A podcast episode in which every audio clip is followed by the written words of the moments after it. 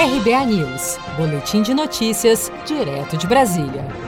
O presidente Bolsonaro afirmou nesta quarta-feira que o governo cogita a prorrogação do auxílio emergencial até o final do ano, com um valor que fique, em suas palavras, no meio termo entre os atuais 600 reais e o valor sugerido pela equipe econômica de 200 reais. Os 600 reais é pesa muito para a União. Se não é dinheiro do povo, porque não está guardado, é endividamento. É isso mesmo? Estou falando certo? Eu acho que estou, né? Para não me criticarem depois. É endividamento.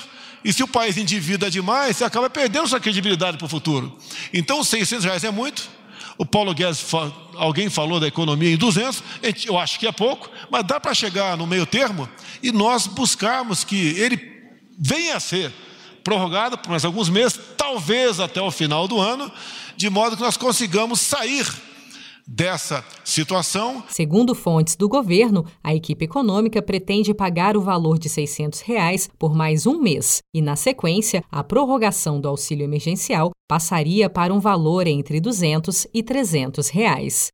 Para quem se lembra, a proposta original do governo no início da pandemia era de um auxílio emergencial no valor de 200 reais, mas após pressão do Congresso para que se aumentasse o benefício para 500 reais, o governo fechou o valor do auxílio em três parcelas de 600 reais, sendo R$ 1.200 para mães solteiras. Até o dia 18 de agosto, a Caixa pagou 161 bilhões de reais para o auxílio emergencial de 66,4 milhões de beneficiários. Foram 36,7 milhões de trabalhadores informais, 19,2 milhões de beneficiários do Bolsa Família e 10,5 milhões de inscritos no Cadastro Único de Programas Sociais do Governo Federal que receberam o benefício.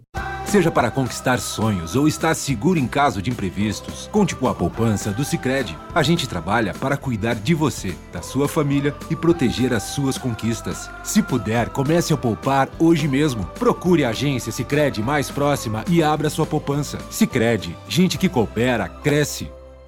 Com produção de Felipe Andrade de Brasília, Daniele Vaz.